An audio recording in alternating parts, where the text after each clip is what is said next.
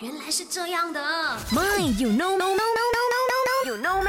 不知道的变成你知道的。那在这个互联网的时代呢，谷歌是一个非常好用的东西啊，可以这样说啦，就是谷歌是所有人的老师啊。就比如说这个社会上的人呢，很常就会用到谷歌一下这个词啊。那么到底谷歌这个字呢，有没有在字典里面的嘞？那么谷歌一下呢，已经成为了大家的口头禅啦。那么直到二零零六年呢，Merriam-Webster 和牛津英语字典才把谷歌放入动词列表里面啊。所以呢，谷歌一下谷歌这个词啦，就是一个动词了。